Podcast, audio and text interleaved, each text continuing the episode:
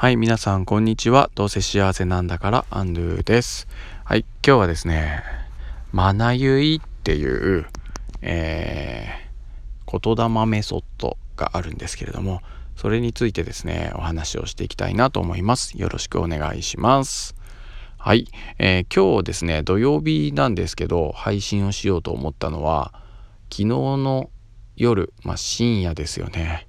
に、養護教諭の先生たち、まあ、主にですかね養護教諭の先生たちが集まって、えー、クラブハウスでルームを開いて話をしていたところをですね、えー、私はあの皿洗いをしながら食器洗いをしながらですね、えー、耳で参加させていただいていたんですがそこで聞いた話にですねすごくうん考えさせてもらえるきっかけがあってまあ、それの感想としてのアウトプットをしたいなと思って今日、えー、配信をさせてもらっています。まあ、そこであのマナユイっていうものを紹介というか話したくなったんですね。でそれを今日はね話をしていきたいなと思います。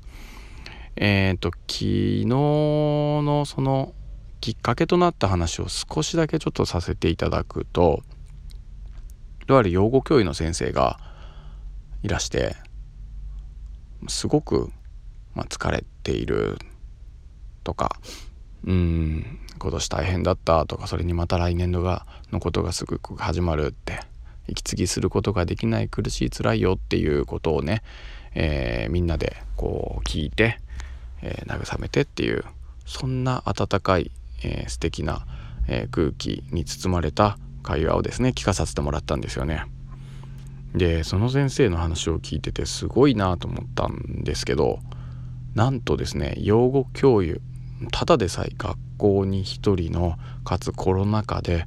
えー、まあ、孤独であってしかもコロナ禍っていうことでですねすごく大変だった1年を容易に想像つくと思うんですけどその養護教諭の先生がですね学校の事務職員との兼務をしてるってことなんですよ。これすごいなと思って。かなおかつその先生はが教育委員会のこう働き方改革の、まあ、メンバ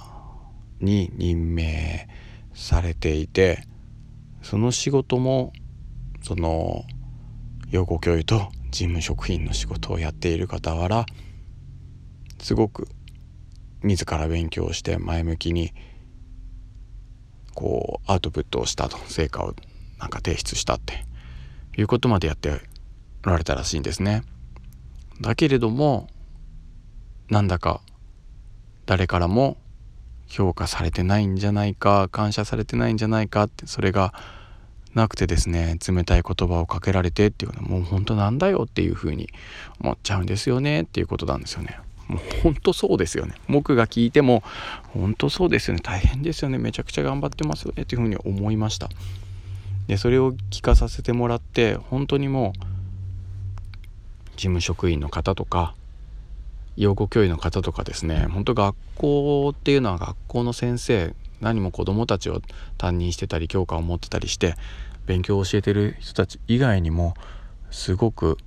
すごく支えてくれてる人がいてその人たちに本当感謝をしながら、えー、仕事をしていかなきゃいけないなってことをすごく改めて思わさせてもらえたね、えー、話を聞きました。うん、それで僕思ったんです。なんかね自分自身ももちろんそうなんですけどなんだかこうネガティブな感情になったり誰かにとか何かに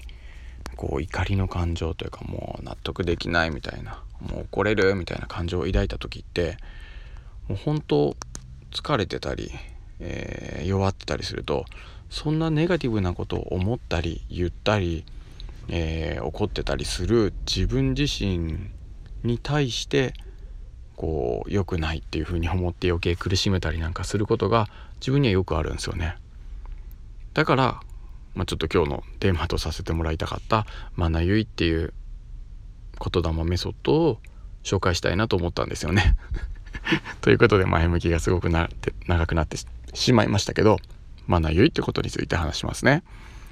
でマナユイっていうのは、まあ、僕がこれから、えー、詳しくお伝えするよりも、まあ、ホームページがありますので、まあ、ひらがなでもカタカナでもきっとマナユイって言ったら出てくるんじゃないかなと思います。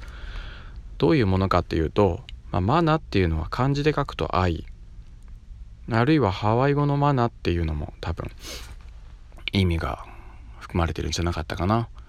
で、ユイっていうのは漢字の結ぶですね。あの沖縄のユイマールっていうのもこの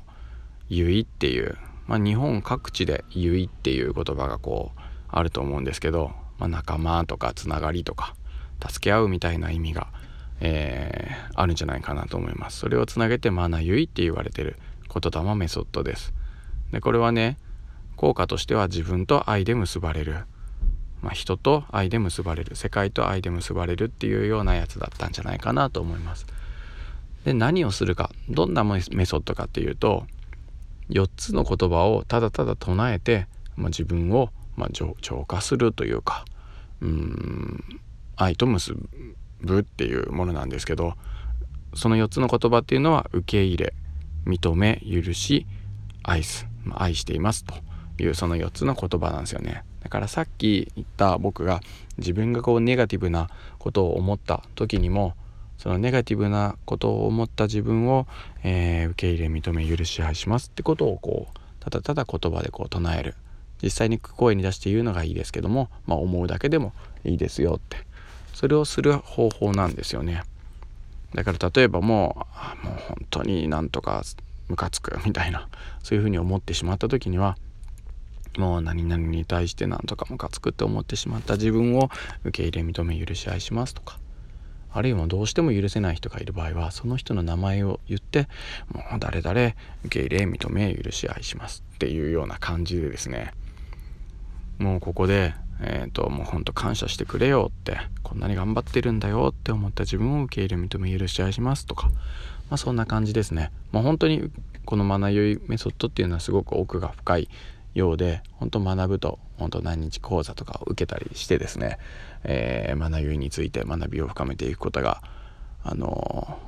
ー、そういう講座とかプログラムとしてあるようなんですけど、まあ、僕は本当にその触りだけを知っていてであの実際に何かあった時にもう、ま、受け入れ認め許し合いしますっていうのをよくやります。本当にちょっと心が楽になるっていうようなことを実感しているので皆さんにも、えー、おすすめできるかなと思います。よかったらまあなゆい、えー、興味が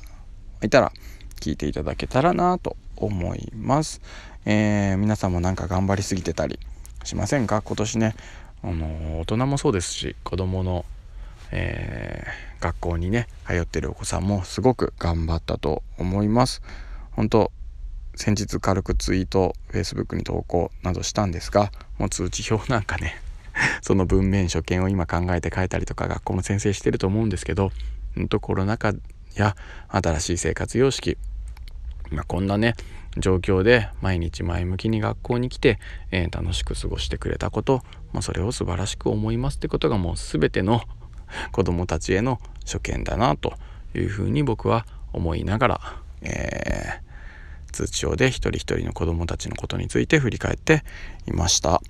はい本当皆さんお疲れ。1年間もうそろそろですけどお疲れ様でした。来年度もありますけど頑張っていきましょうということで。もう1年間の振り返りの予祝をして